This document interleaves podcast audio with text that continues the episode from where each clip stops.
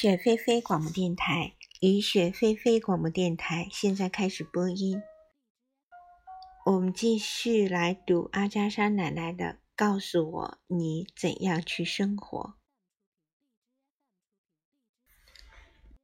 伊斯坦布尔，一座令人爱恨交加的城市。身处其中，你无法真正看清它。只有离开欧洲这一边。穿过博斯普鲁斯海峡，进入亚洲的海岸线，你才能领略到真正的伊斯坦布尔。今天早晨，它美极了，天空清透而光亮，没有雾气，清真寺的塔尖直指晴空。圣索菲亚教堂美极了，一位法国男士说。人人都同意，除了我以外。很遗憾，我从来没有喜欢过圣索菲亚教堂。很不幸，我的品味离经叛道，可那也没办法。圣索菲亚在我眼里总是小一号。我对自己古怪的想法感到羞愧，因而一声不吭。我们在海达尔帕夏换车，早餐要等车开动以后才开始供应，大家因此表现出强烈的食欲。接下来的一天，列车沿着马尔马拉海蜿蜒的海岸线前行，可见海面上点缀着朦胧而可爱的小岛。我已经想过一百次了。想要拥有其中的一座岛，渴望拥有自己的一座岛，真是奇怪的想法。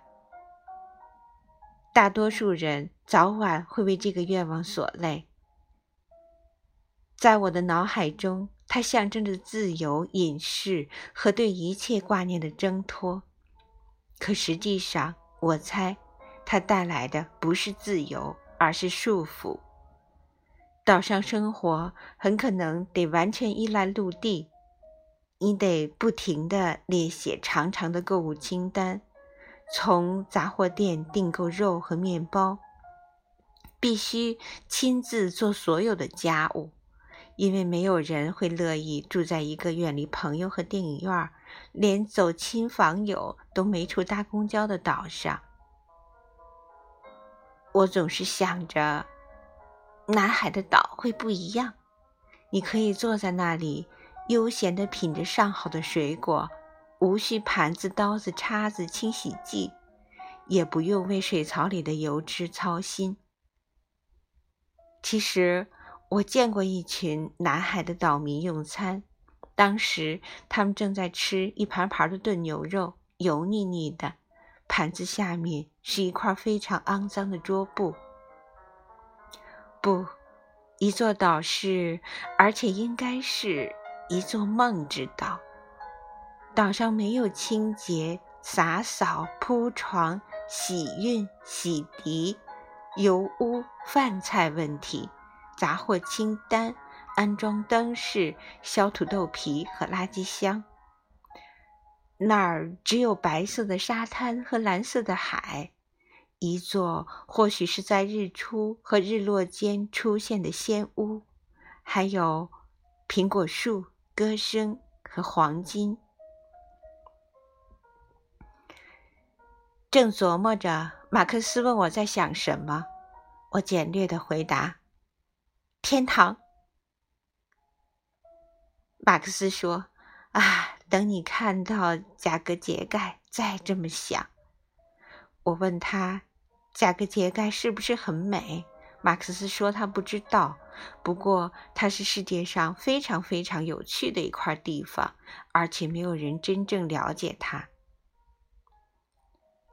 列车蜿蜒着进入一处山谷，将海甩在身后。次日早晨，我们来到西里西亚隘口，这里的景色无与伦比。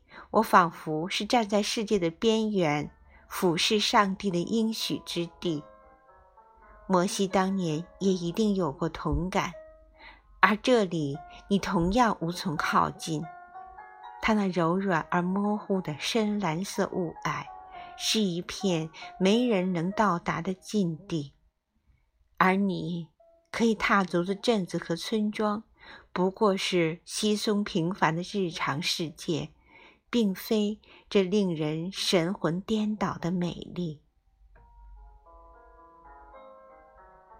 汽笛响起，我们返回车厢，随后到了阿勒颇，又从阿勒颇开往贝鲁特。我们的建筑师会在贝鲁特和我们碰头，对哈布尔和贾格杰盖地区的初步考察也将开始。需要先选一座可以挖掘的山丘。勘察是整个挖掘工程的第一步。正如可敬的比顿太太所说，首先要抓住你的野兔。所以，对我们来说，首先要找到山丘，这正是我们要动手做的。